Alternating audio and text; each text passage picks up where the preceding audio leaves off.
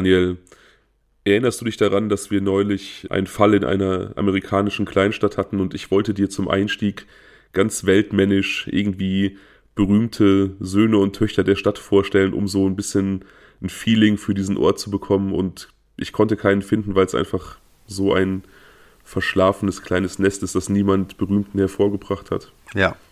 Ja.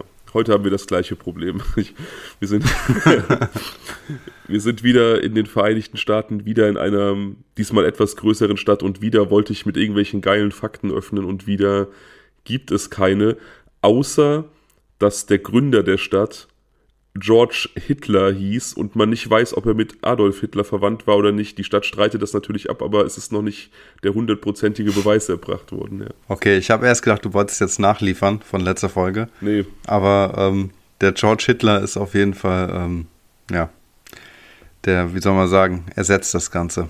Was für ein Name. Oh Mann. Also sagen wir so, wenn ich irgendwie Stadtvertreter von Circleville, Ohio wäre, denn dahin verschlägt es uns heute, dann würde ich auch jegliche Verwandtschaft von meinem Stadtgründungsvater mit Adolf Hitler ganz, ganz weit von mir schieben. Wobei man ja auch sagen muss, dass möglicherweise ist es ja auch ein Georg Hitler ursprünglich mal gewesen und du weißt ja auch, dass es in Deutschland so viele Hilter-Straßen nach dem immer, äh, Weltkrieg immer gab, weil die umbenannt werden mussten, ne? mhm.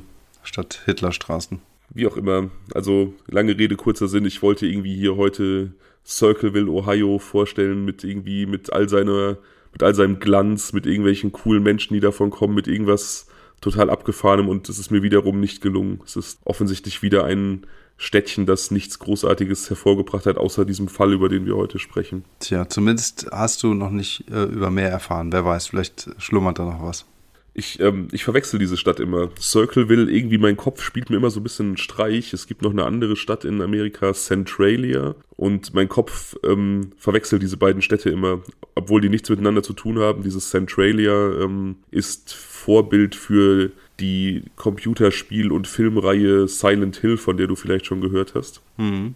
Na klar. Zentrales Element von Silent Hill ist ja, dass die Stadt unbewohnbar ist, weil irgendwie in so Kohlebergwerken unter der Stadt seit irgendwie 50 Jahren die Kohle brennt und deswegen die Menschen da nicht mehr leben können. Und genau das mhm. ist tatsächlich passiert in Centralia. Also da brennt wirklich seit irgendwie 40 Jahren ein Kohlebergwerk unter der Stadt.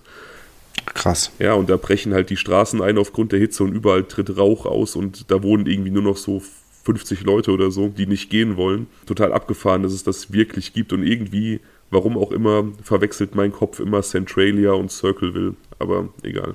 Da, da, brennt seit über 40 Jahren unterirdischen Feuer. Lass mich nicht lügen, was die Zeit angeht, aber 30, 40 Jahre, da ist, da hat irgendwann ähm, durch eine Unachtsamkeit in so einem Kohleabbruch unter der Stadt irgendwie hat diese, dieses Kohlebergwerk Feuer gefangen und es ist kein richtiger Brand, also jetzt kein, keine super hohen Flammen, es ist so ein Schwelbrand, also das lodert einfach so vor sich hin, so Glut.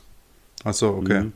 Ja, okay. Ja. Wie beim, beim, beim, ähm, beim Grill dann irgendwann. Ja, genau. Der Punkt, den man eigentlich erreichen möchte beim Grillen, ja. Okay, genau, der Punkt wurde da erreicht und äh, ja, macht diese Stadt halt einfach unbewohnbar, mehr oder weniger, bis auf, wie gesagt. Ja, übel. Ja. Ziemlich übel, okay. Aber es ist hm. interessant, was es so gibt. Ne? Also be bevor ich das erste Mal davon gehört habe, hätte ich nie gedacht, dass es möglich ist, dass da irgendwie, weiß ich nicht, tausend Jahre unterirdisch irgendwas brennt. Nein, vor allem, weil ich gedacht hätte, dass da nicht die Sauerstoffzufuhr, die so ein Feuer ja eigentlich auch braucht, äh, gegeben ist. Hm. Wahrscheinlich durch die Abbaustollen. Also wie gesagt, das war ja so Kohlebergbau. Wahrscheinlich ist das dadurch irgendwie trotzdem noch, wird das gut versorgt. Ich weiß es nicht genau. Und da kann man die nicht einfach zumachen. Also hätte ich jetzt mal als Laie gesagt, einfach die Stollen zumachen und dann äh, erstickt das Feuer irgendwann mit der Zeit. Ich glaube, dadurch, dass durch die Hitze einfach auch an der Erdoberfläche halt, wie gesagt, Straßen und so weiter aufgeplatzt sind, kommt halt immer genug Frischluft dazu und. Ach so, ja, okay. Kannst nicht alles machen. Wahrscheinlich ja. könntest du das alles gar nicht versiegeln, was du, was du versiegeln müsstest. Hm, krass. Okay, das ist echt krass. Von dieser traurigen Geschichte von Centralia, darum geht es halt jetzt heute gar nicht. Wir gehen nach Circleville, die Stadt, mit der ich das immer irgendwie verwechsle.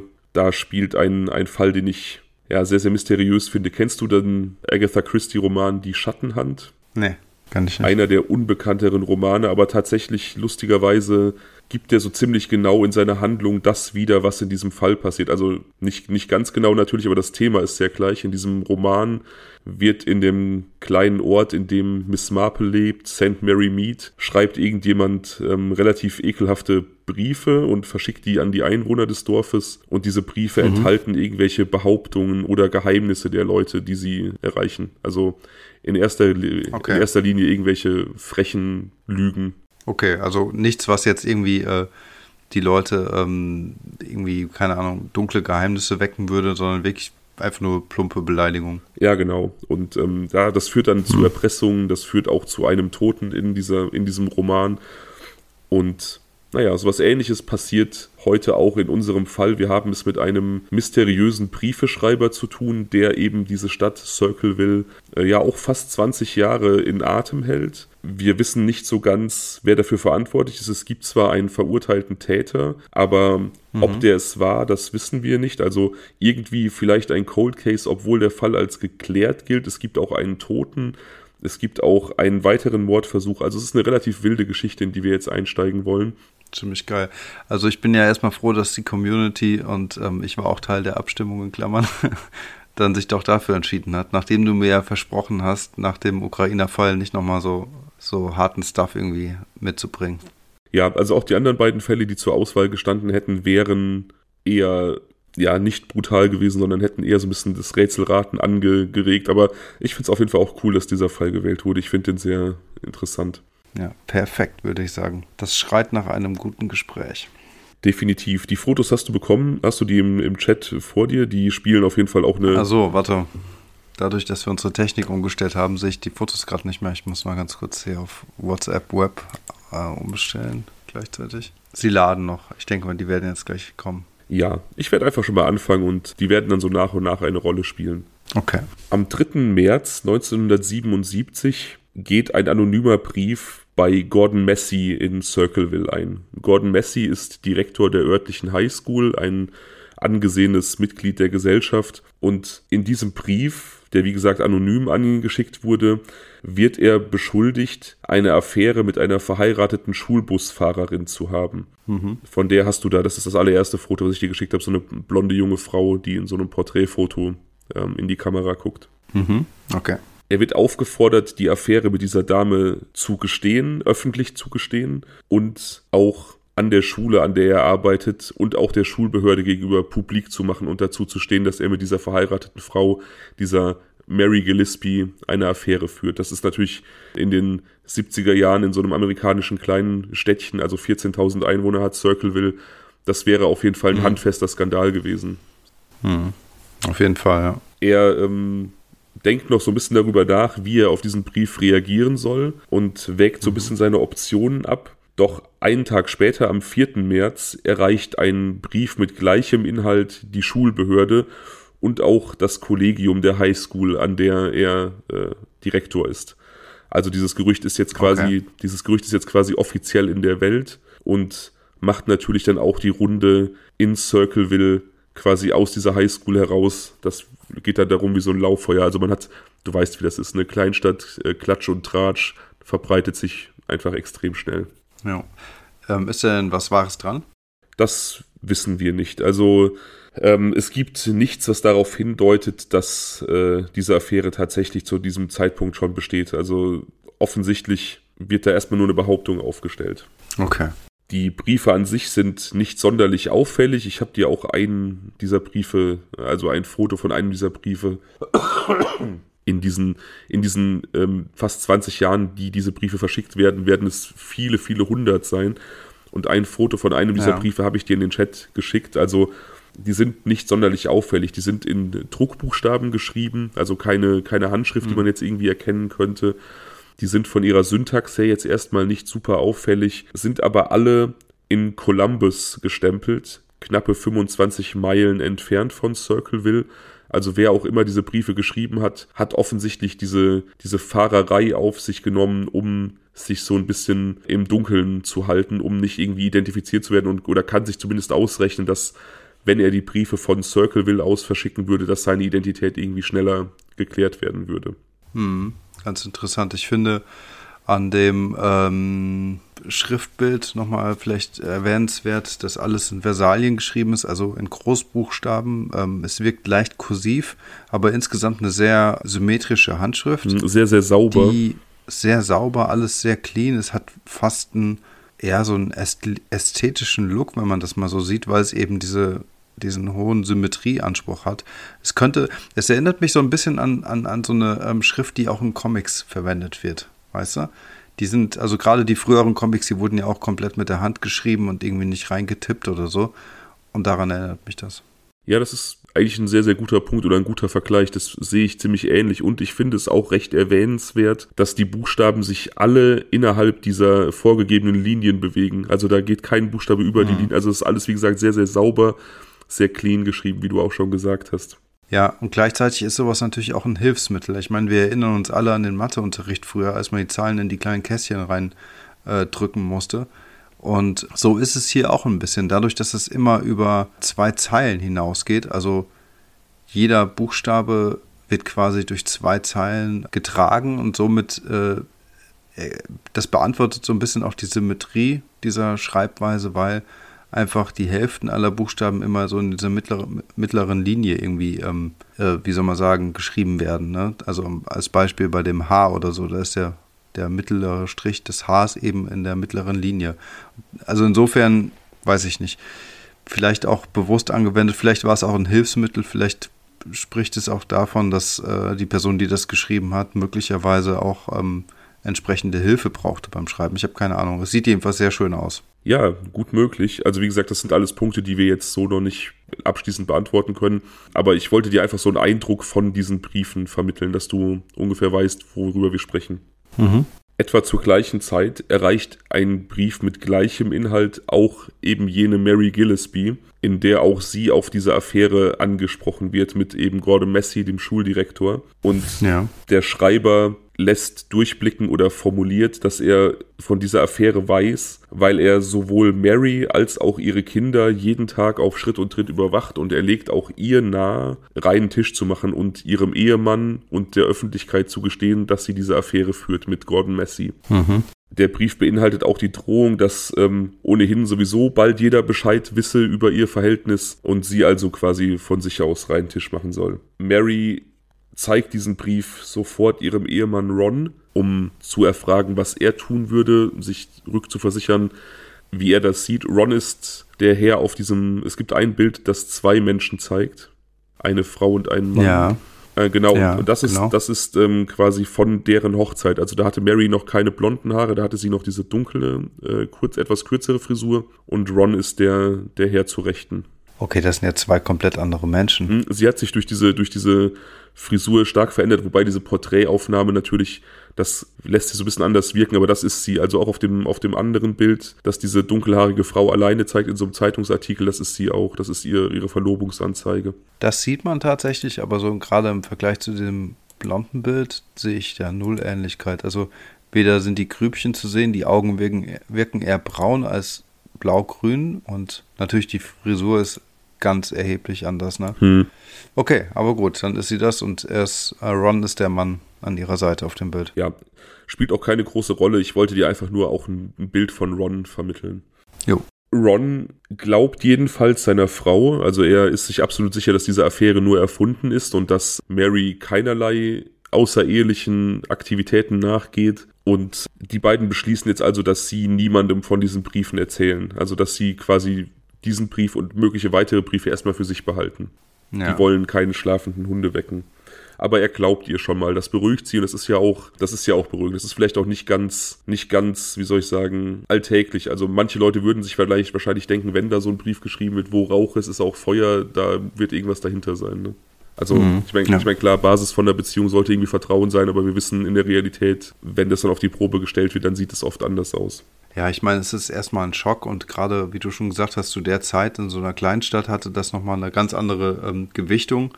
Nichtsdestotrotz, dadurch, dass sie halt direkt zu ihm gegangen ist, ist es ja auch einfach äh, diese Transparenz, die einfach nahelegt, dass daran nichts ist. Ja, das denke ich auch. Also, dass sie durch ihre, durch ihre Handlung dem schon so Wind aus den Segeln genommen hat und ihm da so rückversichert hat. Das ist ein guter Punkt, ja.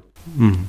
Irgendwann in den nächsten Tagen bekommt nun auch Ron Briefe mit dem Inhalt, dass er doch bitte einsehen soll, dass es diese Affäre wirklich gibt. Und auch er soll die Schulbehörde informieren, denn auf diesen anonymen Brief hin, der an die Schulbehörde ging, der Gordon Messi diese Affäre bezichtigt hat, da ist offensichtlich nicht der Effekt eingetreten. den sich der Briefeschreiber gewünscht hat. Also Gordon Messi ist nach wie vor Direktor dieser High School und jetzt fordert er eben Ron auf, sich auch an die Schulbehörde zu wenden, um irgendwie Konsequenzen für Gordon Messi zu fordern. Okay. Der Briefeschreiber geht jetzt ein bisschen weiter, als nur irgendwelche Anschuldigungen und äh, obskure Drohungen zu verpacken. Er schreibt ganz explizit, dass wenn Ron sich weigert, die Wahrheit einzusehen, wird er sterben. Also mhm. es geht jetzt von, von irgendwelchen diffusen Affären, die erzählt werden und der Aufforderung, reinen Tisch zu machen, zu einer ganz konkreten Todesdrohung. Und das schreibt der Ron oder schreibt er das, äh, das schreibt, Mary? Das, das, das schreibt genau? er im Brief an Ron. Okay. Hm. Aber Ron und Mary behalten diese Briefe weiterhin für sich. Also die wollen weiterhin nicht an die Öffentlichkeit gehen, sondern das so für sich ausmachen. Und Ron sieht auch hm. weiterhin keinen Grund, von dieser Affäre auszugehen und irgendwelche Schritte einzuleiten. Also die ja.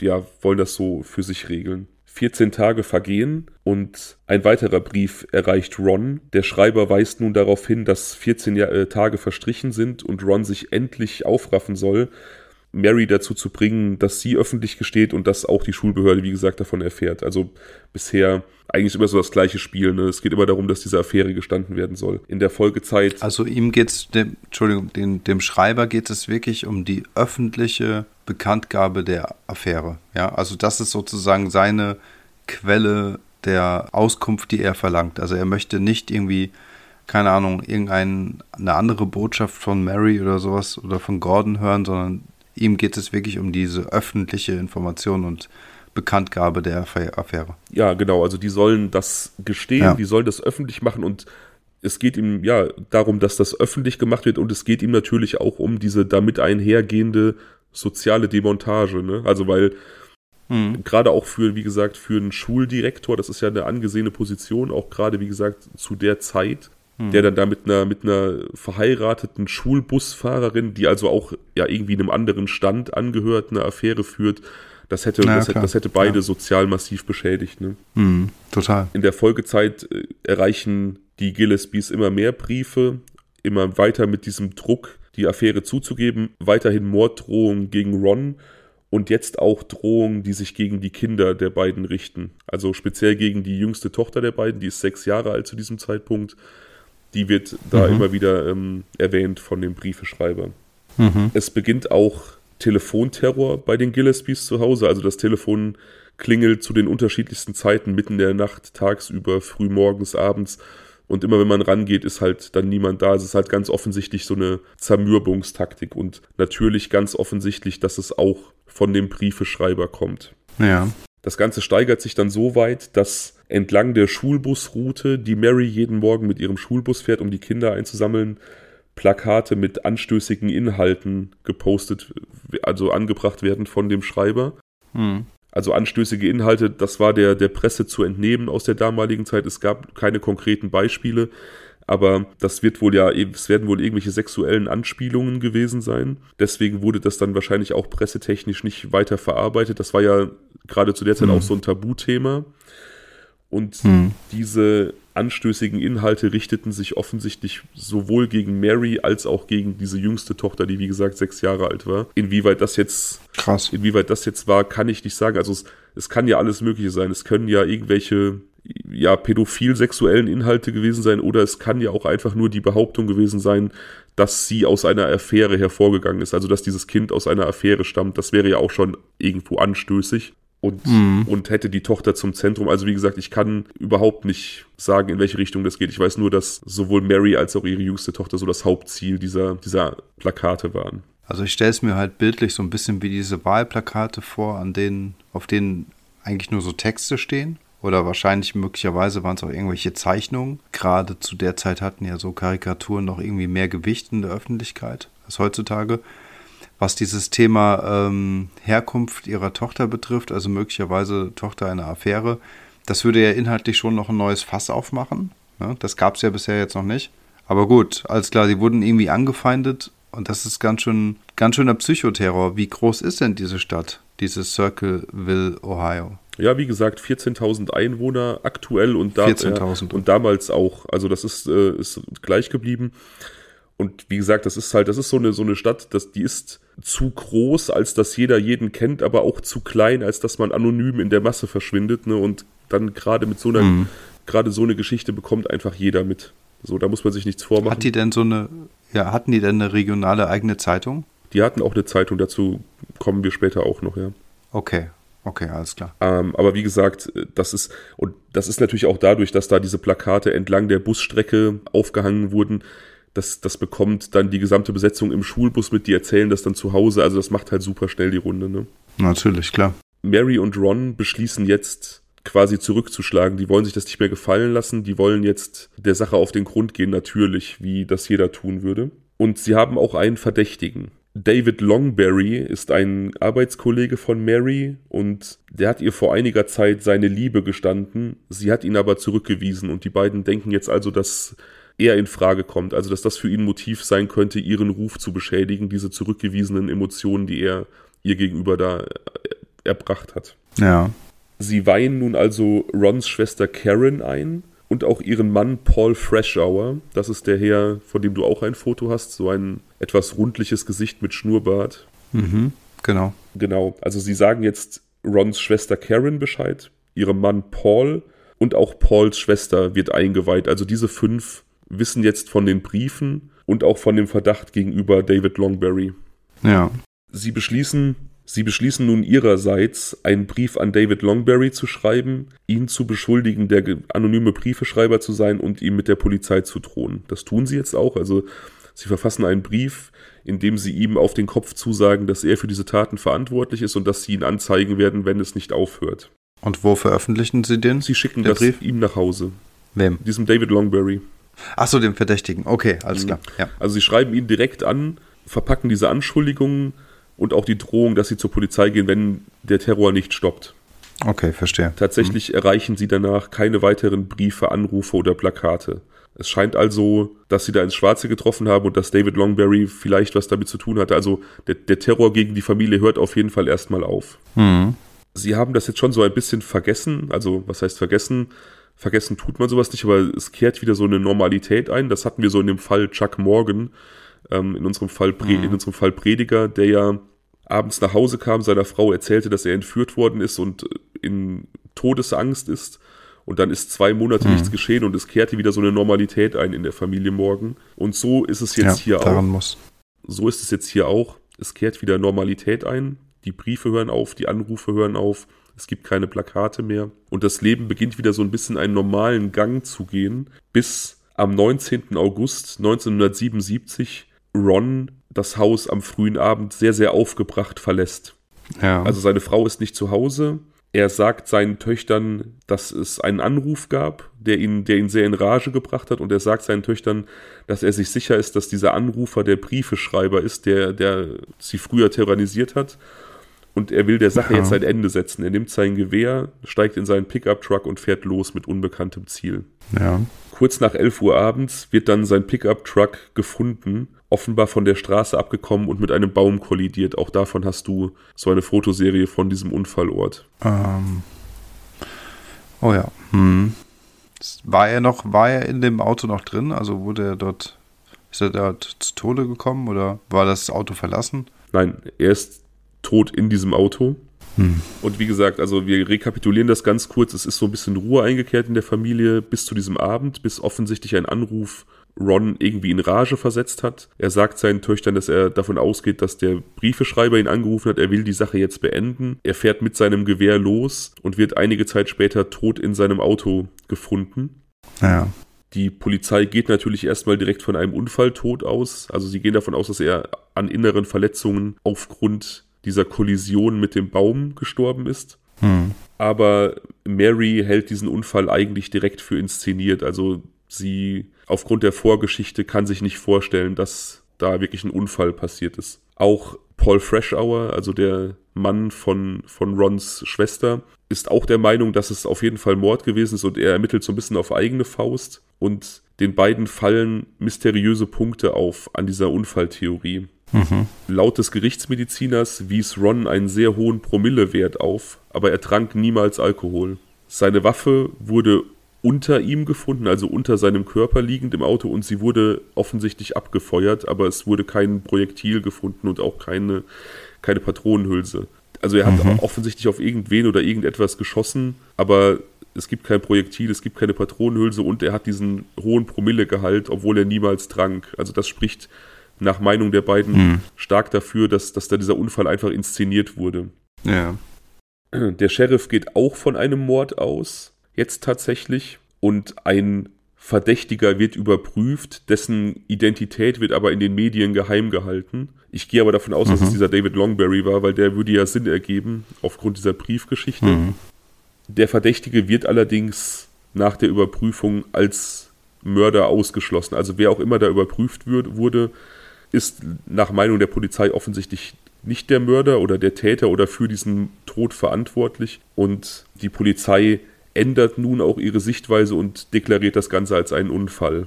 Man muss auch dazu sagen, also für all diejenigen, die uns äh, jetzt vielleicht nicht bei Insta folgen und diese Bilder sehen werden, ähm, es ist eine Landstraße. Das Ganze ist hier eine recht dunkle Fotografie. Sechs Bilder sind insgesamt bei dieser Serie.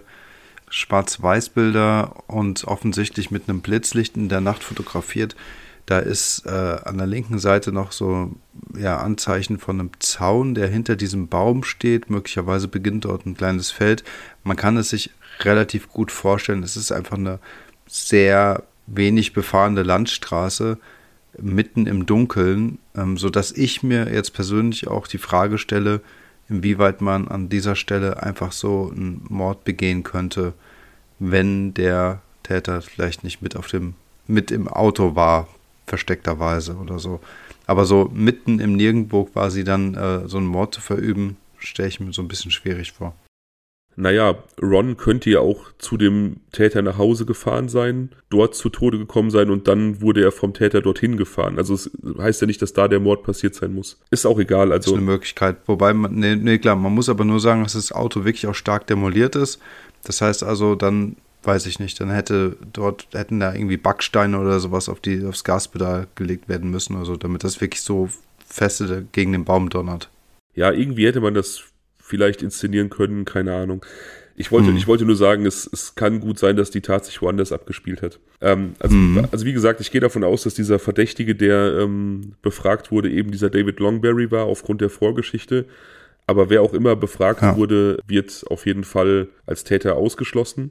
David, ja. David Longberry verschwindet damit jetzt auch aus dieser Geschichte, der spielt für uns keine Rolle mehr.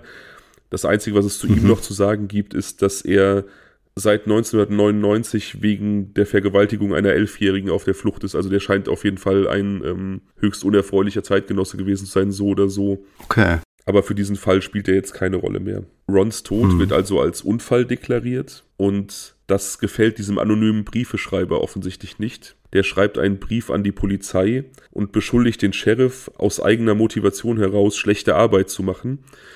Der Sheriff hat sich offensichtlich zur Wahl gestellt, zur Wahl für den Posten des Polizeipräsidenten und der Briefeschreiber unterstellt, dass so ungelöste Todesfälle sich nicht gut machen würden bei diesem Bewerbungsprozess und dass er deswegen diesen Tod als Unfall deklariert. Mhm.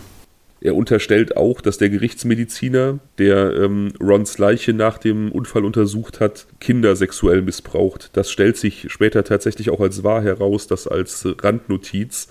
Der gute Mann wird 1993 tatsächlich wegen Kindesmissbrauchs verurteilt. Also wir stellen fest, dieser Briefeschreiber, wer auch immer es ist, der weiß schon was. Also der haut nicht ja, nur der weiß schon was, ja. Mhm. Der haut nicht nur irgendwelche Gerüchte raus. In diesem Licht können wir vielleicht auch nochmal diese ersten Briefe an die Familie Gillespie und den Schuldirektor nochmal neu bewerten. Vielleicht war da also doch was dran an dieser Affäre. Du hattest ja gefragt, ob man was weiß. Nichtsdestotrotz muss man ganz kurz dazu sagen, dass diese verschiedenen Insights, die er hat, ja quasi über verschiedene gesellschaftliche Gruppen hinaus zu gehen scheinen, da er ja sowohl was von einer Beziehung wusste eines Schuldirektors, als auch über ähm, das äh, pädophile Verhalten des Gerichtsmediziners. Und das ist schon verwundernswert, sodass ich jetzt eher denken würde, dass es halt irgendeine Person des ja, öffentlichen Lebens ist, vielleicht jemand von der Polizei, jemand, der an verschiedenen Schnittstellen sitzt und daher vielleicht hier und dort das manche Dinge erfährt. erfährt. Hm. Ja, sehr gut möglich. Also fassen wir zusammen. Er wusste angeblich was von dem Liebesleben des Schuldirektors. Also wir können das nicht verifizieren, hm. ob das stimmt oder nicht. Er wusste was von den politischen Ambitionen des Sheriffs und unterstellt aufgrund dieser eben Vertuschung und er weiß definitiv etwas von diesen pädophilen Neigungen des Gerichtsmediziners. Also wer auch immer der Briefeschreiber ist, wie du schon sagst, er ist sehr vielseitig informiert, definitiv. Ja. Mittlerweile erstrecken sich die anonymen Briefe allerdings nicht nur auf äh, Gordon Massey, die Familie Gillespie und die Polizei, sondern auch viele andere Bürger in Circleville kommen Briefe. Auch Unternehmen, die Zeitungen und die Schule bekommen sie.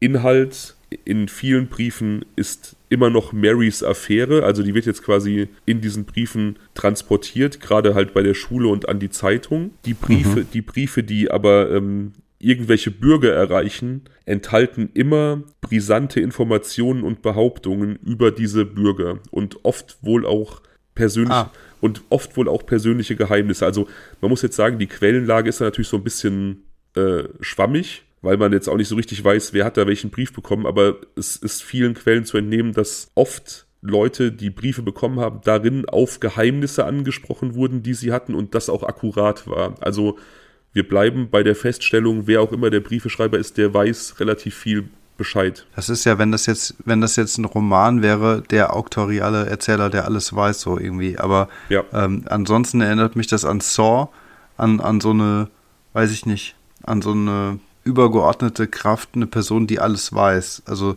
macht das Ganze aber auch so ein bisschen fragwürdig, finde ich, beziehungsweise unglaubwürdig, denn wer soll alles von allem wissen. Ich meine, es ist ja nicht der Nikolaus gewesen oder so. Ja, also, weißt du, wie ich meine? Ich habe Theorien, ähm, also ich hab Theorien dazu. Ja.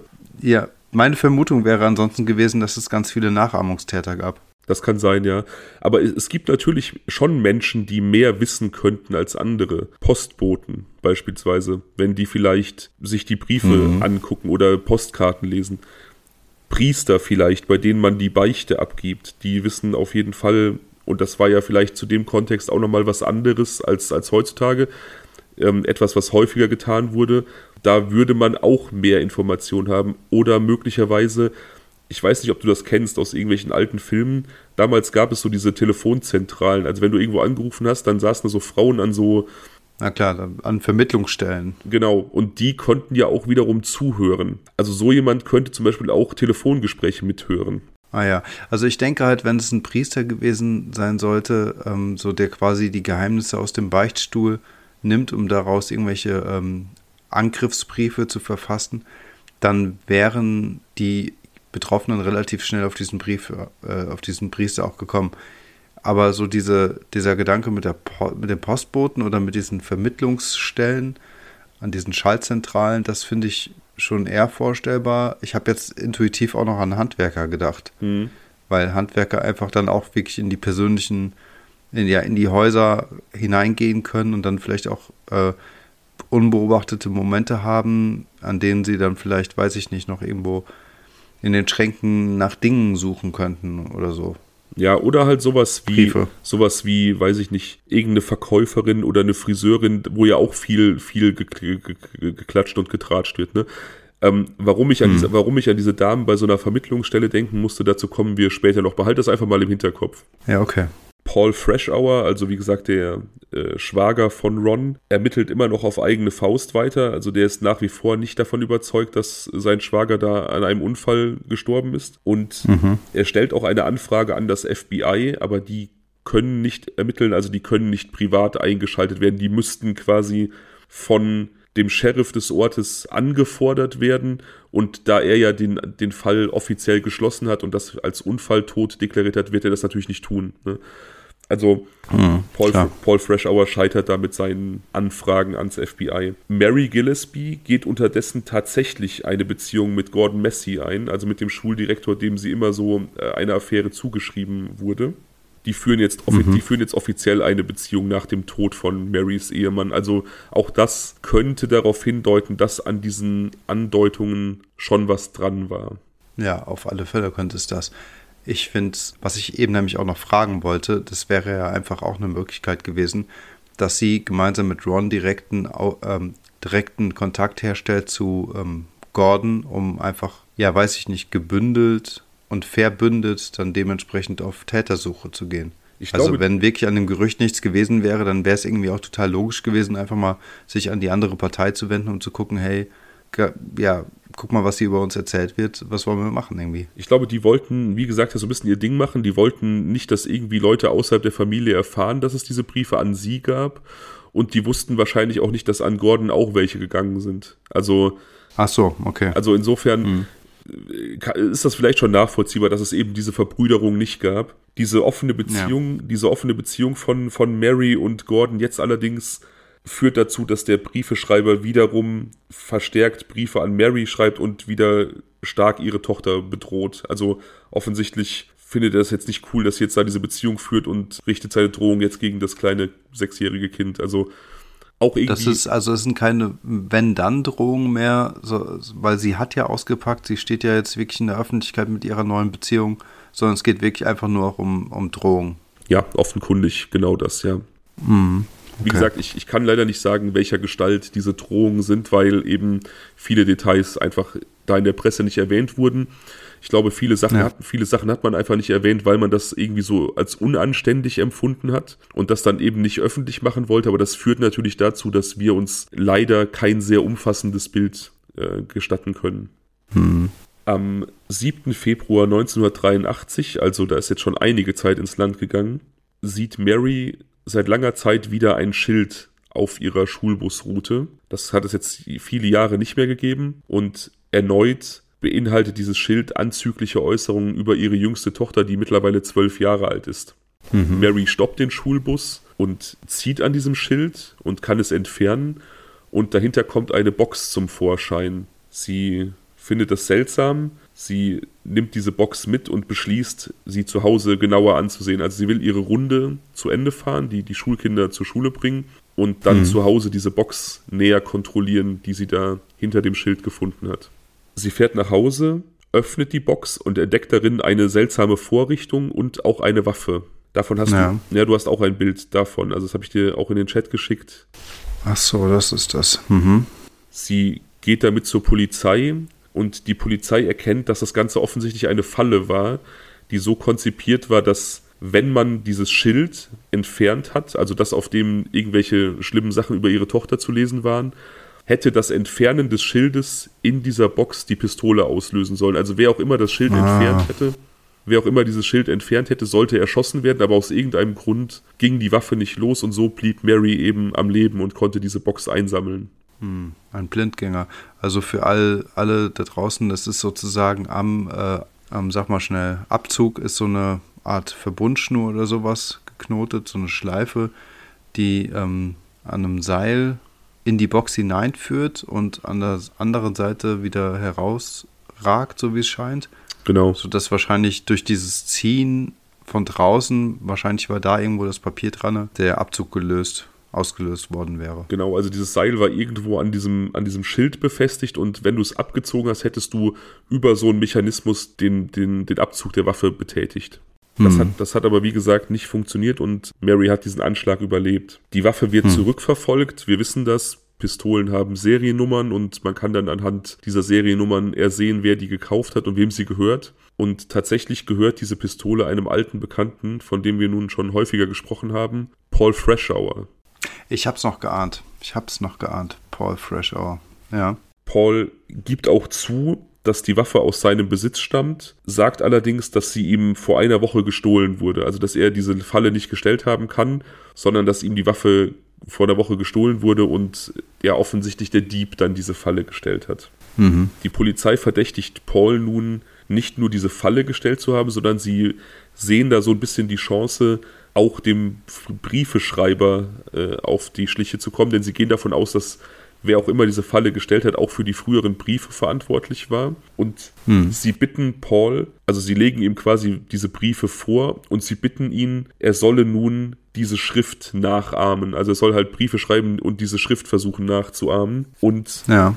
das, was er da schreibt, sieht dann diesen Briefen ähnlich. Was natürlich auch kein Wunder ist, denn er wurde ja explizit gebeten, diese Briefe nachzuahmen. Also das ist ja auch eine Art des, der Schriftprobe, die vollkommen Hanebüchen ist. Man hätte ja eigentlich gesagt, schreiben Sie mal was und hätte dann seine Schrift mit den Briefen verglichen. Ja, eben. Aber wenn, ja. ich, wenn ich dir sage, mach das mal nach und du machst das nach und es sieht ähnlich aus, dann kann ich ja nicht sagen, haha, äh, Jackpot. Also es ist halt, es ist ein bisschen komisch, ne?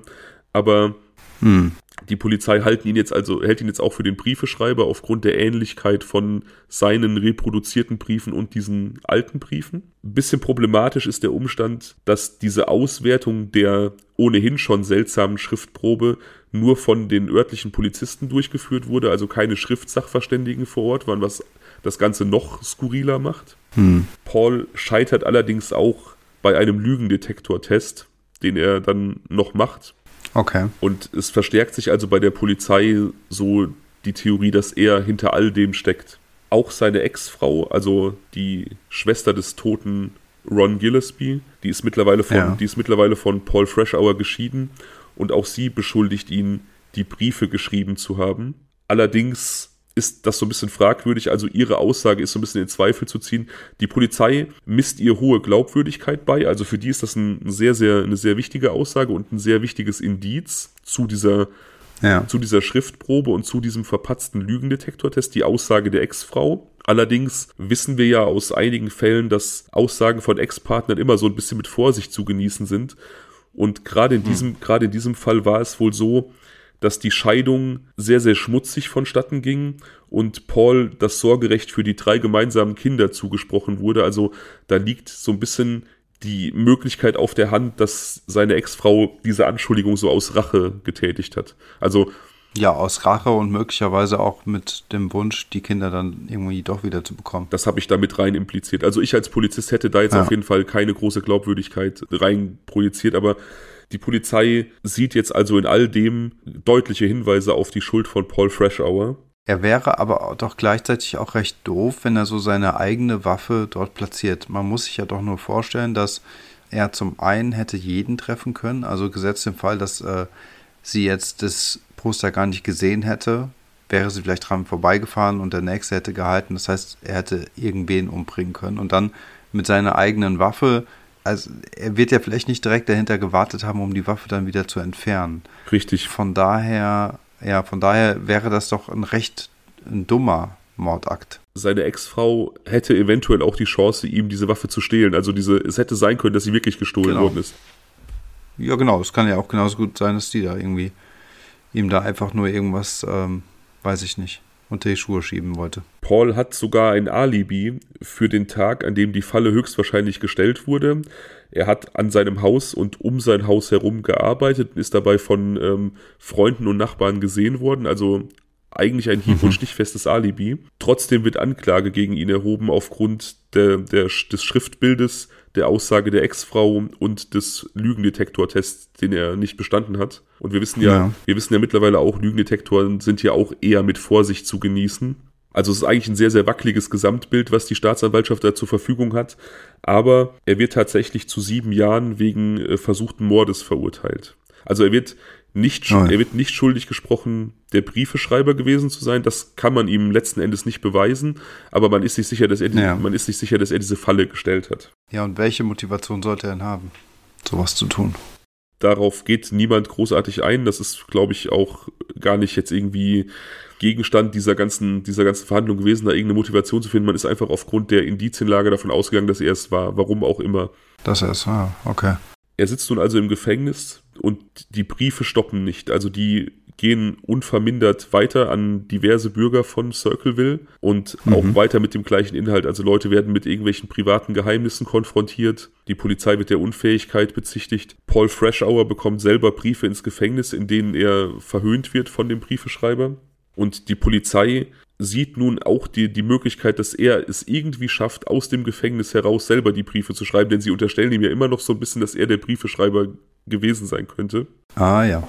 Und sie wissen nicht so richtig, wie er das machen soll, denn eigentlich ist es so, dass wenn du Post nach draußen schickst, dann wird die kontrolliert von, der, von den Wärtern, dass, dass du halt keine, weiß ich nicht, keine Mordaufträge nach draußen schickst, keine geheimen Daten.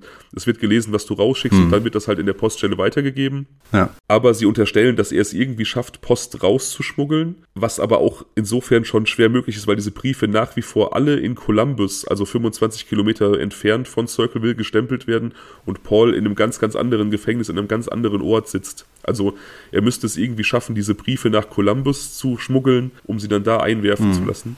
Das ist ja totaler Blödsinn. Aber auch das finde ich interessant. Egal wer der Briefeschreiber ist, wir reden wirklich von Hunderten von Briefen über wirklich 20 Jahre, dass diese Person sich diese unglaubliche Mühe macht, diese Briefe immer aus diesem 25 Meilen entfernten Columbus zu verschicken. Also was das alleine logistisch auch bedeutet. Ne? Hm. Könnte auch jemand sein, der vielleicht beruflich pendelt und diese Strecke sowieso auf sich nehmen muss. Genau, der viel fährt. Vielleicht irgendwie ein Lastwagenfahrer oder sowas.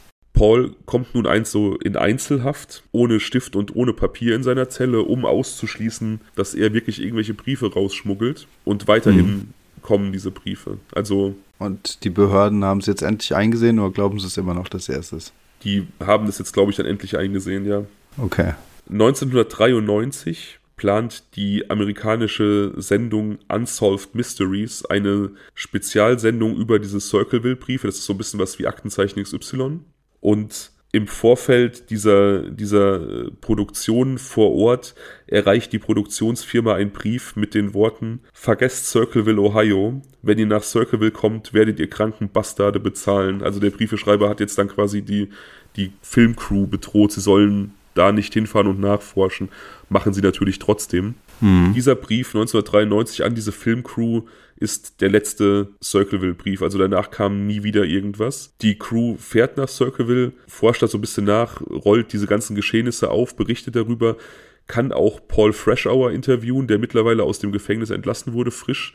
Nach zehn Jahren, ja. wir, wir, erinnern uns, er hatte eigentlich nur sieben Jahre bekommen, musste aber warum auch immer zehn Jahre absitzen. Also oh, gibt's auch nicht. Der, ja. der wurde richtig vom Schicksal gefistet. Ja, wie gesagt, das ist erstmal die letzte Aktivität dieses mysteriösen Briefeschreibers.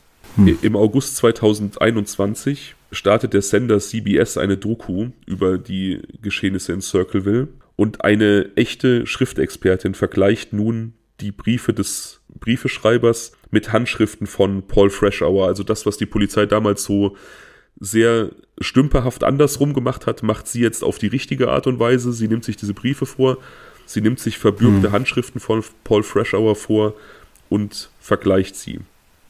Endlich. Und wozu kommt sie? Sie findet deutliche Übereinstimmungen ah. und ist sich sicher, dass er diese Briefe geschrieben hat. Ach krass. Andere Experten zweifeln zwar so ein bisschen daran, aber sie, ähm, sie ist sich absolut sicher. Ich habe da auch so eine, so eine Doku drüber gesehen. Da hat sie auch erläutert, welche Ähnlichkeiten sie sieht und was das für extrem charakteristische äh, Dinge sind. Also bestimmte Kringel, die er an Zahlen macht, die Art und Weise, wie er bestimmte Buchstaben neigt und schreibt.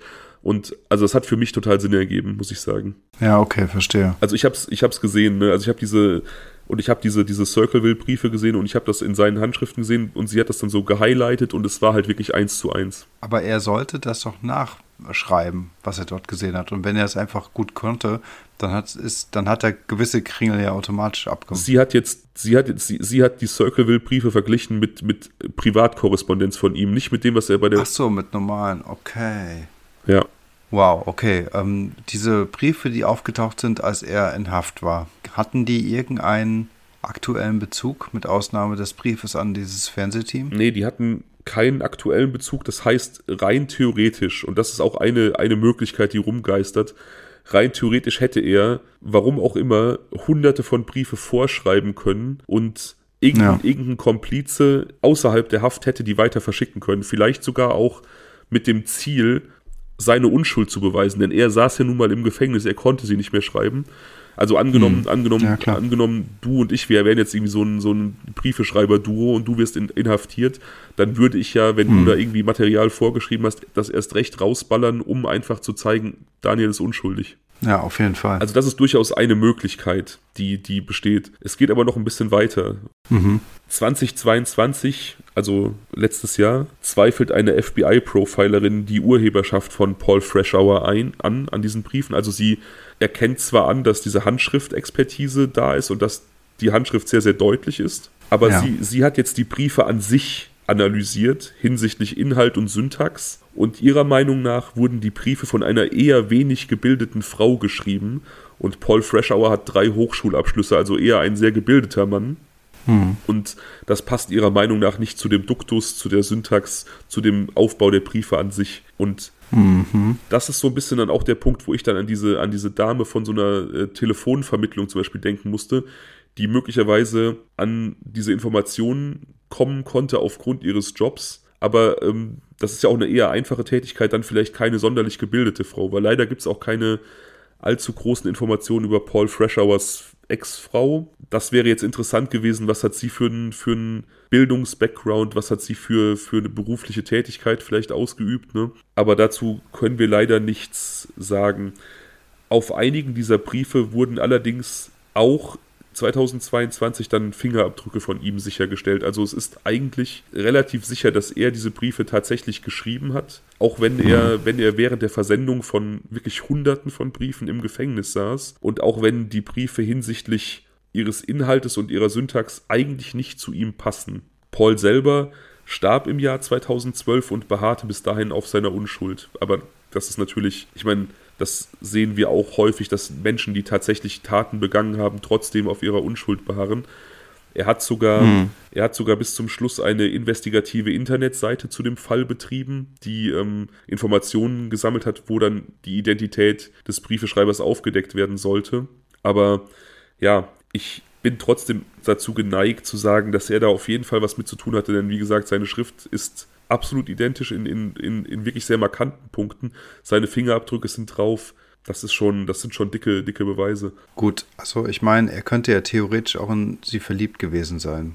Das würde ja. In Mary meinst du? Ja, genau. Weil wir haben ja hier zwei verschiedene Motivationen für äh, zwei verschiedene Taten. Also zum einen das Schreiben der Briefe. Hm, was hat er beruflich gemacht? Paul. Keine Ahnung. Mhm. Also wie gesagt, er hat irgendwie drei, drei Hochschulabschlüsse. Was genau er gemacht hat, weiß ich nicht. Also man muss ja dann doch den, dennoch fragen, warum er dann so viele Insights wusste über die verschiedenen Leute, die später auch Briefe bekommen haben. Mhm. Das, also diese Frage wird dadurch nicht beantwortet. Er war jetzt näher an Mary, was jetzt durchaus vielleicht auch ein Grund gewesen sein kann, kann oder konnte, warum er jetzt ein gewisses Interesse daran hatte, diese Briefe zu schreiben. Eben, wie gesagt, weil er möglicherweise in sie verliebt gewesen ist. Warum jetzt automatisch Gordon quasi mit auf der Zielscheibe stand, ist mir noch ein Rätsel, es sei denn, dass diese Beziehung wirklich vorher schon Bestand hatte. Hm. Und wie gesagt, es ist ja Und nat natürlich, was ich noch sagen wollte, der zweite Aspekt ist ja das mit dieser Pistole. Also ich finde, das Briefeschreiben ist so die eine Seite und natürlich das große Rätsel um diese Briefe herum, die aus dem Knast herausgeschickt wurden oder beziehungsweise zu seiner Gefängniszeit eben dann doch normal versendet wurden. Aber das zweite ist ja die Aktion mit der Pistole. Also ich meine, was könnte dort seine Motivation für gewesen sein? Da aus dieser Nummer kommt er wohl eher schlechter raus. Und deswegen hat er ja auch gesessen, nicht wegen den Briefen. Hm. Also die, diese Sache, die Affäre irgendwie öffentlich zu machen, also gesetzt den Fall, er war in Mary verliebt in seine Schwägerin hm. oder Schwippschwägerin oder was auch immer das dann ist, keine Ahnung. Die, ja. die Frau seines Schwagers ist, glaube ich, seine Schwippschwägerin, ne? Ist auch egal. Sagen wir, er war in sie verliebt und er wusste, warum auch immer, von ihrer Affäre mit Gordon Messi. Dann war ihm vielleicht mhm. daran gelegen, diese Affäre öffentlich zu machen um ihren Ruf zu zerstören, um die Ehe zu zerstören und dann vielleicht als Tröster da zu sein, dass sie dann merkt, oh, mhm. er ist für mich da und also das würde, das würde Sinn ergeben in so einer Situation, dass er krankhaft verliebt in sie ist, ne? Ja, das würde Sinn ergeben, das stimmt. Und dann würde eventuell auch diese Falle irgendwann Sinn ergeben, weil sein Plan hat zu nichts geführt, sein Schwager ist tot, sie ist mit dem mit ihrer Affäre zusammen und jetzt will er halt ihren Tod, weil er sich da reingesteigert hat, dass er sie jetzt hasst und hat dann einfach entgegen seines offensichtlichen Intellekts einfach eine ziemlich dumme Falle gebaut, wobei die vielleicht auch gar nicht so dumm war. Also seine eigene Waffe zu benutzen, vor dem Hintergrund, dass er gerade eine ziemlich dreckige Scheidung hinter sich hatte, inklusive gewonnenen Sorgerechtsstreites, würde doch sehr plausibel machen, dass die Waffe ihm geklaut wurde und man ihm was anhängen möchte. Also vielleicht war das sogar gar nicht mal so dumm, seine eigene Waffe zu benutzen. Das ist richtig, das stimmt. Was allerdings auch sein könnte, woran ich auch häufiger denken musste, dass diese Affäre bestanden hat zwischen Mary Gillespie und äh, dem Direktor Gordon Massey und diese ganze Briefaktion, die ja am Anfang wirklich nur diese Affäre zum, zum, im Zentrum hatte und erstmal gar nicht irgendwelche anderen Bürger erpresst hat oder äh, andere Geheimnisse aufgegriffen hat. Es ging ja nur um diese Affäre. Ja. Und ich hatte so ein bisschen den Gedanken, das könnte auch von diesem Liebespaar geschürt worden sein. Klar, der eigene Ruf würde ziemlich gestört werden, aber im Zuge dieser ganzen Sache könnte man den Ehemann loswerden. Also diese, diesen Unfalltod inszenieren, um dann aus der Affäre eine offene Beziehung zu machen. Also auch das halte ich nicht für ganz ausgeschlossen. Und die, die Briefe, die dann später geschrieben wurden, die ja, wie gesagt, ganz andere Leute adressiert haben, andere Bürger, die Polizei, Zeitungen, das könnte jemand gewesen sein, der einfach Trittbrett gefahren ist. Also verstehst du meinen Gedanken, dass die Ursprungsbriefe quasi von Mary und, und Gordon stammten? Mhm. Ja. Um, um so ein, so ein bisschen Skandal zu schaffen und um dann den Tod von Ron nicht so komisch aussehen zu lassen. Und Aber dann würdest du ja auch unterstellen, dass die möglicherweise an dem Tod beteiligt gewesen sind. Voll. Also ich sehe das zumindest als Möglichkeit. Ich will gar nichts unterstellen, ne? weil dazu fehlen mir letzten naja, Endes gut, ja, annehmen. Hm. hm. Dazu fehlen mir letzten Endes Beweise und auch weitere. Aber ich sehe die Möglichkeit. Ja, finde ich auch gar nicht so absurd, ehrlich gesagt. Ich finde halt auch, also dieses Auto, äh, was er da gefahren ist, das war ja auch, glaube ich, so ein Pickup-Truck. Ein Pickup-Truck, ja. Äh, ja, ne? Das heißt also hinten mit einer größeren Ladefläche, auf der man sich vielleicht auch ganz gut verstecken konnte wie gesagt, so mitten im Dunkeln, dann kam möglicherweise in irgendeiner Form der Angriff, weiß ich nicht. Dann hat sich dieser Schuss gelöst, vielleicht ist dann das Auto gegen äh, den Baum gekracht. Ich kann es nicht so richtig beantworten. Jedenfalls macht es Sinn, dass es eine Person gewesen ist, und hier bin ich bei Gordon, die nicht darum wusste, dass Ron kein Alkohol getrunken hat. Hm. Um es eben wie ein Unfall aussehen zu lassen. Das heißt also, dass es Mary nicht gewesen sein kann, sondern dann vielleicht eher Gordon und dass die einfach das Ganze nicht so gut abgesprochen hatten, dass sie ihm jetzt irgendwie hätte sagen können, bitte verzichte darauf, ihm irgendwie Alkohol nachträglich einzuführen oder so. Wie gesagt, wie gesagt, es kann auch ganz, ganz anders gewesen sein. Es kann, wie gesagt, Paul gewesen sein. Es kann auch ein ganz, ganz anderer Mensch gewesen sein, den wir jetzt gar nicht auf dem Schirm haben. Ich wollte diese Möglichkeit einfach nur ansprechen, weil das so, so ein Gedanke war, der sich mir irgendwie direkt aufgedrängt hat dass die beiden einfach, mhm. dass die beiden einfach diese Affäre hatten und die wollten das gerne offiziell machen und das konntest du halt nur machen, wenn der, wenn dann quasi der Ehemann stirbt und sie ist offiziell verwitwet und wendet sich dann einer neuen Beziehung zu. Ne? Also sonst wäre das sozial halt wirklich Selbstmord gewesen. Und es wäre nicht das erste Mal, dass jemand seinen Ehepartner tötet, um eine neue Beziehung ähm, einzugehen. Das ist leider ein Motiv, was sehr, sehr häufig vorkommt. Wir hatten doch vor ein paar Fällen diesen amerikanischen Fall der jungen Frau, die über sich selbst dann diese Social-Media-Hetze ähm, mhm. letztendlich äh, sich selbst zugeführt hat, um ihre Pläne zu verfolgen. Das hat mich jetzt auch irgendwie ein bisschen daran erinnert. Ne? Also, so wenn man jetzt dieser Theorie von dir folgen würde, dann wäre es ja ein ähnliches Manöver zu sagen, dass man dann einfach solche Briefe verbreitet. Genau. Wobei nur durch die Briefe alleine ja nicht. Also ich meine, den Mann hätten sie auch ohne diese Briefe loswerden können, streng genommen. Ja, aber so hättest du halt einen geheimnisvollen Briefeschreiber, der sowieso schon Ron bedroht hat. Er hat ihm ja gesagt, er tötet ihn, wenn er diese Affäre nicht öffentlich macht. Mm, also, stimmt. Es hätte ein Bedrohungsszenario gegeben durch irgendeine anonyme Gestalt. Klar hättest du ihn auch so loswerden können, aber so hattest du einfach ein, du hattest ja einen Skandal in diesem Dorf. Die, die, der, der ganze Ort hat über diese Affäre und über diese Briefe gesprochen. Die Schulbehörde wusste Bescheid, das Highschool-Kollegium wusste Bescheid, jeder hat hinter hinter vorgehaltener Hand darüber gesprochen. Und wenn mhm. dann was passiert, dann, ja, dann, weißt du, keiner würde darauf kommen, dass es, ähm, dass es Mary war oder Gordon, weil das einfach zu, ein zu riskantes Manöver gewesen wäre. Mhm. Eine Side-Information habe ich dir bisher noch vorenthalten, aber das ist auch eine, wo ich nicht so richtig weiß, man weiß nicht, wie hoch der Wahrheitsgehalt dieser Information ist. Und zwar gab es, Erzähl es gab zu dieser Falle, die gestellt wurde, während, wegen der dann Paul Freshour letzten Endes im Gefängnis war, gab es einen, ja. einen Hinweis von einem anderen Schulbusfahrer, der an dem Tag, als diese Falle höchstwahrscheinlich gestellt wurde, an dem Ort, wo, die, wo diese Falle dann platziert war, einen, einen auffälligen Mann gesehen hat. Also an dem Ort, wo dann dieses Plakat letzten Endes hing. Ein großer blonder Mann, der sich sehr, sehr komisch benahm und sich wegdrehte, als der Schulbusfahrer vorbeifuhr. Diese Beschreibung passt natürlich nicht auf Paul, der war eher klein, untersetzt und dunkelhaarig, passt aber auf den neuen Partner von Pauls Ex-Frau und auch das Auto. Ah. Und auch das Auto, das, das der Schulbusfahrer da vor Ort gesehen haben wolle, also was offensichtlich zu diesem komischen Menschen gehörte, gehörte der zweiten Schwester von, von Ron Gillespie, also der, der Schwester von Pauls äh, Frau.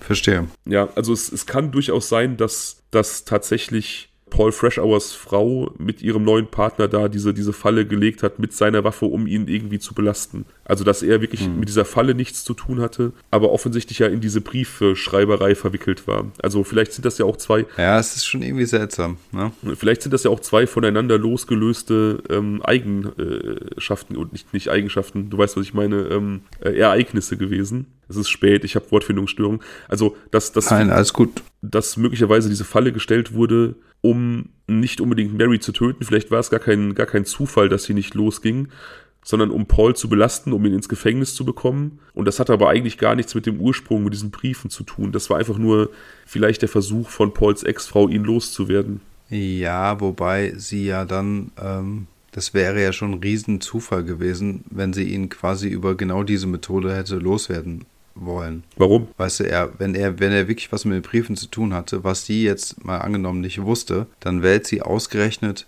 äh, Mary als Trans Transportmittel, also da er ja, äh, weil diese Waffenkonstruktion ja eben an, dieses an diesem Plakat hing, um ihn dann irgendwie ins Gefängnis zu bringen. Ich finde, das ist schon, das ist, äh, das wäre schon so ein viel zu großer Glücksgriff eigentlich, viel eher glaube ich, dass sie ihm vielleicht auf die Schliche gekommen ist, dass sie vielleicht auch davon wusste oder irgendwann erfahren hat, dass er diese Briefe verfasst hat und es deswegen ganz bewusst so gemacht hat, wie sie es gemacht hat. Wenn, wenn sie es gemacht hat. Ich glaube, dass sie die Briefe gemeinsam verfasst haben. Also ich glaube. Also er und seine Frau. Ja, ich glaube, dass das aus welchem Grund auch immer sie diese Briefe geschrieben haben, weil wie gesagt, die sind ja auf ihn zurückzuführen. Also ich weiß jetzt nicht, wie das mit den Briefen ist, die am Anfang nur an Mary und, und Gordon gingen. Die wurden, die wurden nicht weiter untersucht. Also da kann, kann ich mir nach wie vor vorstellen, dass das von Gordon und, und Mary inszeniert war. Ja. Aber die Briefe, die in Circleville rumgingen, die sind ja auf Paul zurückzuführen. Durch seine Handschrift, durch seine Fingerabdrücke. Mhm. Die passen mhm. aber nicht zu ihm von seinem Bildungsstand her. Er würde so nicht schreiben. Ich denke, seine Frau. Es sei denn, er möchte so schreiben. Es sei denn, er möchte. Also kann man sich so verstellen? Ich weiß es nicht. Ich denke, dass seine Frau. Ja, doch, klar. Kann sein. Ich denke, dass seine Frau und er die Briefe gemeinsam geschrieben haben und sie die dann auch nach seiner Inhaftierung weiter verschickt hat, einfach um dieses Mysterium am Laufen zu halten. Er war ja deswegen nicht verurteilt. Also als, als, als seltsames Hobby der beiden oder so. Mhm. Und er war ja nur wegen dieses Mordversuches verurteilt und den dann so nebenbei zu inszenieren, äh, inszenieren, um ihn loszuwerden, um das Sorgerecht zurückzubekommen, ja, warum nicht? Ne? Also es ist sehr, sehr verworren. Ich habe, wie gesagt, tausend Gedanken mhm. dazu und ich weiß auch nicht, ob die alle Sinn ergeben. Großer, großer Aufruf an die Insta-Community. Haut eure Gedanken in die Kommentarspalte. Vielleicht könnt ihr diesen Knäuel von Informationen und, und komischen Begebenheiten irgendwas abgewinnen und könnt das irgendwie entwirren und uns eine Richtung zeigen, die irgendwie sinnvoll ist. Ja, also ich finde, ähm, darum, darüber wäre ich auch sehr dankbar. Mich würden halt noch so ein paar Meta-Infos interessieren, wie jetzt zum Beispiel, was äh, Paul Freshour, der übrigens eigentlich einen sehr coolen Namen hat, was, was er beruflich gemacht hat. Ähm, dann haben wir ja immer noch das Gespenst David Longberry, dass er irgendwie mal sehr stark im Fokus der Ermittlungen war, inwieweit es da vielleicht eine Connection der beiden gegeben haben konnte. All das sind so ein paar Infos, wo, sage ich mal, das Futter ein bisschen fehlt, um die Motivation oder die Motivlage so ein bisschen zu klären. Hm. Ja, das, hm. liegt, das liegt leider an ähm, einmal, wie gesagt, der, der nicht sonderlich umfassenden Berichterstattung zu dem Fall dadurch, dass man da mhm. aus, aus verschiedenen Gründen einfach auch verschiedene Informationen von der Öffentlichkeit zurückgehalten hat. Und gerade im Fall von David Longberry, denke ich, liegt vieles darin begründet, dass die Polizei ihn schnell als Verdächtigen ausgeschlossen hat, weil man eben damit zufrieden war, das Ganze als Unfall zu deklarieren. Und wie gesagt, Longberry, ja.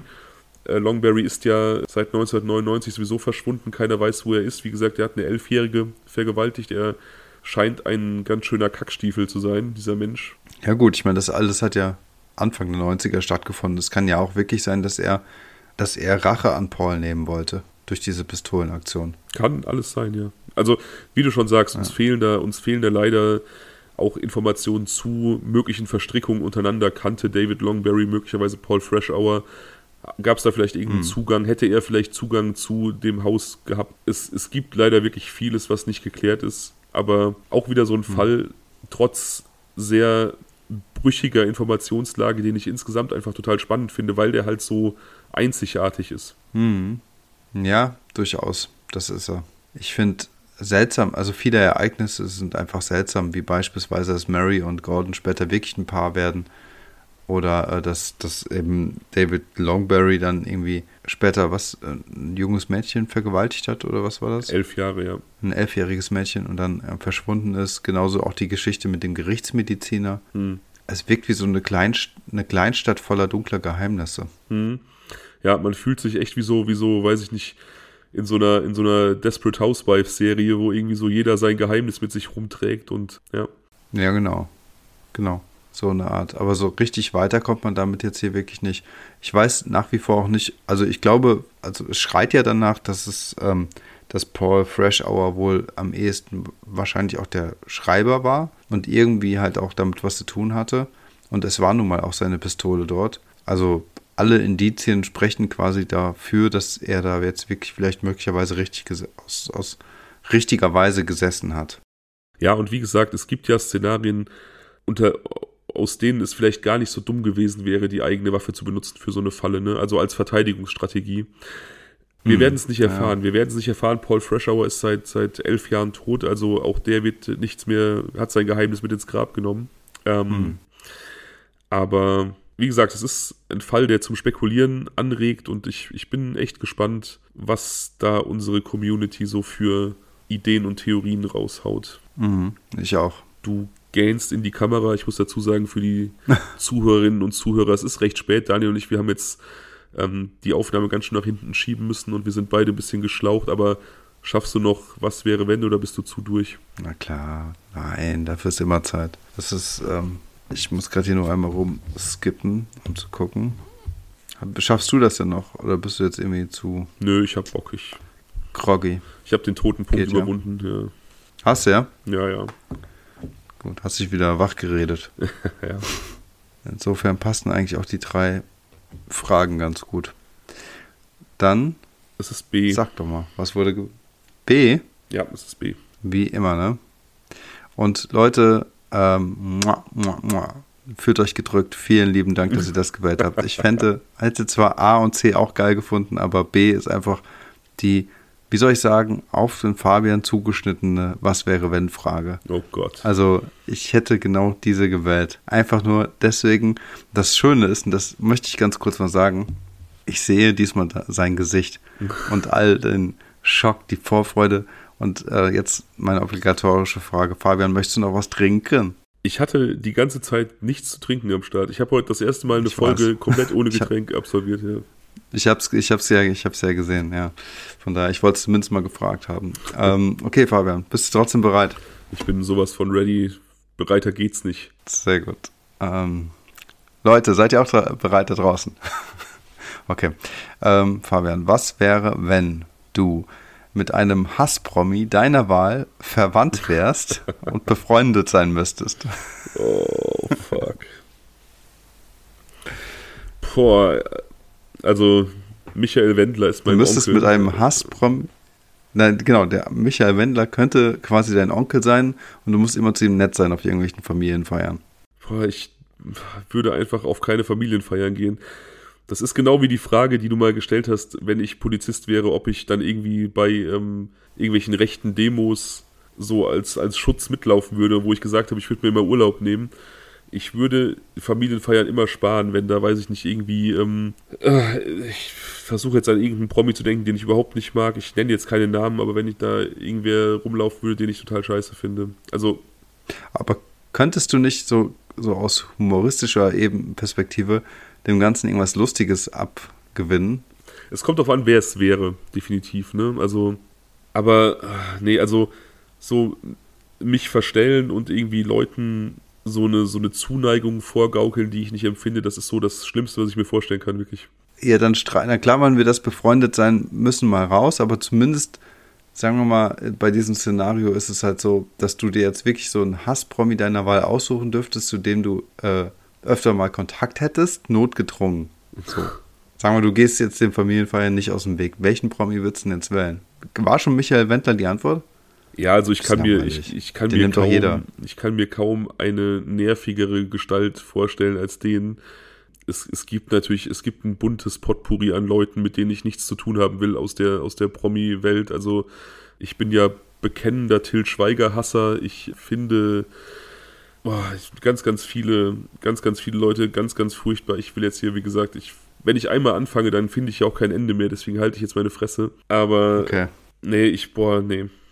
Also ich würde, weiß ich nicht, wenn irgendwie so ein ganz absurdes Szenario, irgendwie man wohnt im gleichen Haus, man sieht sich im Treppenhaus, dann könnte ich mir immer so fünf Minuten Smalltalk und Nettigkeit könnte ich mir rauspressen, äh, unter der Prämisse, dass ich dann so eine Stunde lang meine Hassbatterie wieder ablade zu Hause und irgendwie, keine Ahnung, aber so über einen längeren Zeitraum Zuneigung vortäuschen ist einfach nicht mein Ding. Ja, du musst ja gar nicht Zuneigung vortäuschen, aber mir geht es allein darum, dass du halt äh, dir einen Hasspromi aussuchen darfst, mit dem du verwandt sein musst.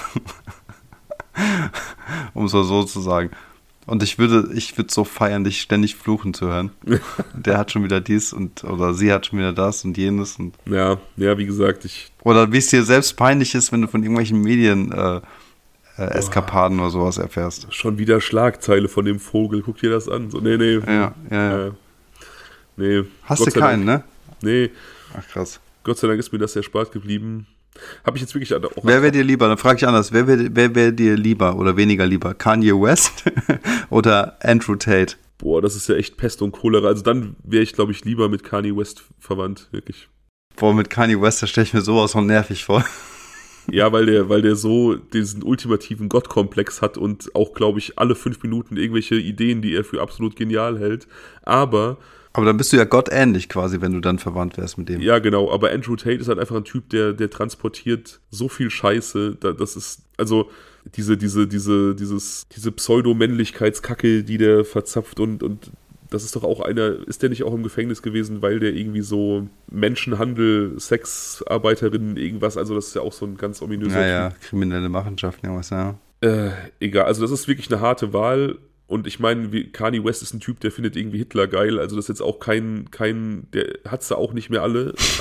Definitiv nicht. Ne? Eindeutig. Nee. Aber vielleicht meint er, jetzt schließt sich der Kreis zum Anfang der Folge.